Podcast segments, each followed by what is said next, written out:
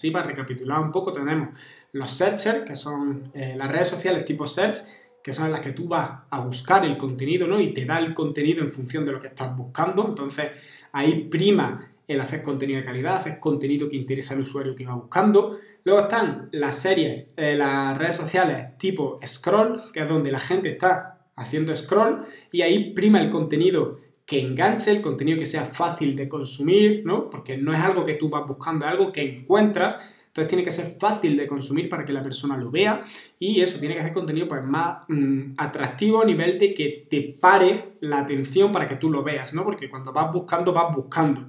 Pero cuando no vas buscando, tienes que parar al usuario.